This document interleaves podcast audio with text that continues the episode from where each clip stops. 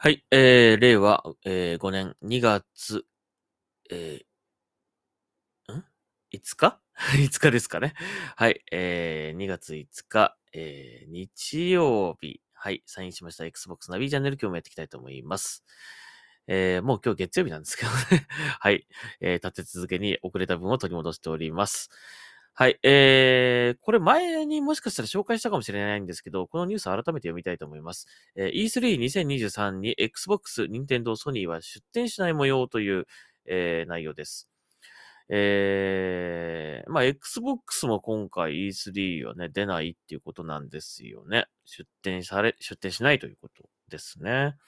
うん。まあ、あの、ショーケースはね、やると思うんですよ。それは絶対やると思うんですよね。うん、それは間違いないと思いますが、えー、まあ E3 の参加はしないという、だからブースの出展とかがないってことなのかな。うん。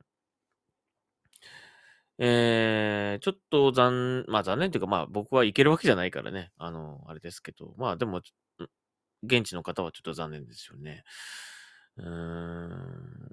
まあ、一応この理由明確な理由は言ってないんだけども、あのー、まあ、去年あんまりファーストタイトルをこう出せなかったっていうのもなんか理由があるみたいな、なんか感じなのかな。それ利益的な問題だったりとかそういうこともあるのかな。ちょっとわかりませんね。うん。まあ、このね、えー、従業員の解雇なんかもやってますからね。あの、343のとかね。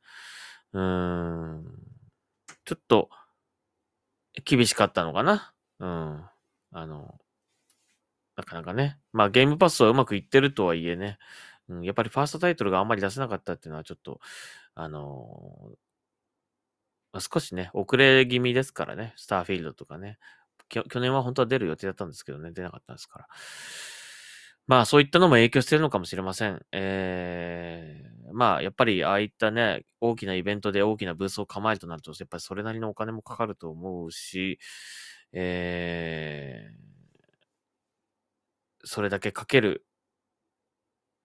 べき、こう、なんていうの、なんていうのかな、こう出すものとかもあるのかどうかっていうのもあるだろうし、うん、なかなか難しいのかな。ただ、やっぱりまあ、いくらね、オンラインでもショーケースとかできる時代になったとはいえね、うん、やっぱりこう、現地でリアルのイベントっていうのは、ゲームファンにとってもね、うん、楽しみなことの一つだと思うんでね、うーん、まあ E3 はちょっと残念ですけども、いや、東京ゲームショウも今年こそはとか思うんだけど、毎年言ってるけど、やっぱり去年もね、残念ながらでしたが、まあでもフィル・スペンサーさんとか来てくれたんでね、あの、僕もあの、東京ゲームショウでお会いできて本当に良かったんですけども、